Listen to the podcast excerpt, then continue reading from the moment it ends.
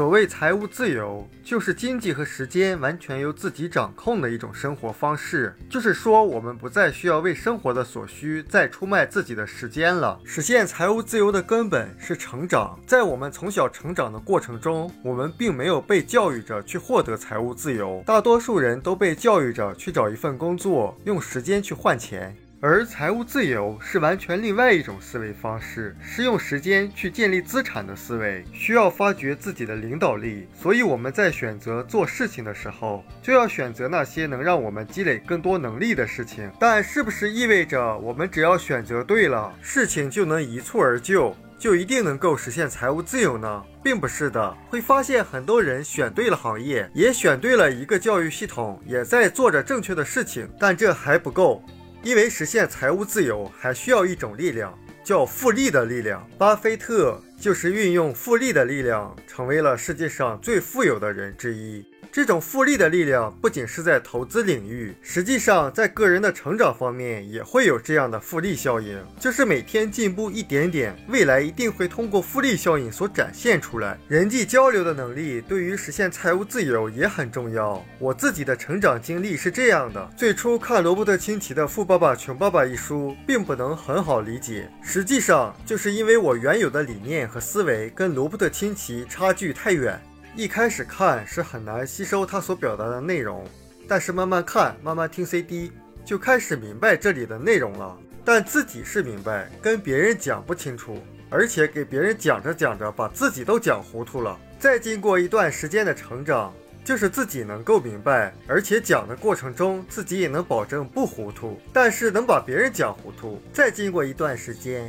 就是自己明白，也能给别人讲明白了。所以一个人的成长，它是有复利效应的，但这个成长的过程还是需要耐心的。甚至可以说，许多人达不到财务自由，几乎都是因为没有耐心。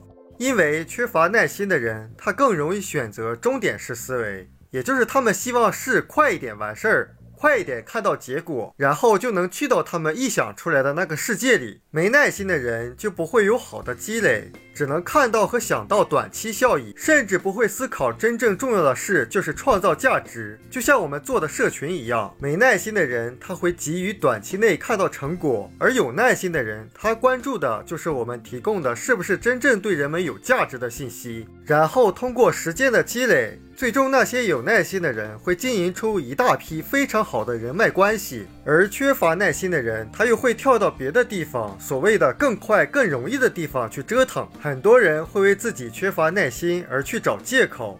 他说：“我现在做的事就是不喜欢做，才会有这样或那样的问题。等我做到那件我真正喜欢的事情的时候，我就可以了。”但会发现，我们每个人要想实现自己真正想要的生活。都需要经历一段时间做自己可能并不是很习惯，甚至不是非常喜欢的事情。越是这种时候，实际上越需要耐心。而耐心之所以宝贵，也体现在这里，就是你通过自律来做自己应该做的事。那些有成就的人，不是生下来就在他那个领域掌握了极好的条件，都是要经历一个积累的过程。而耐心的真谛是什么呢？就是告诉自己，困难的阶段是实现财务自由的必经之路。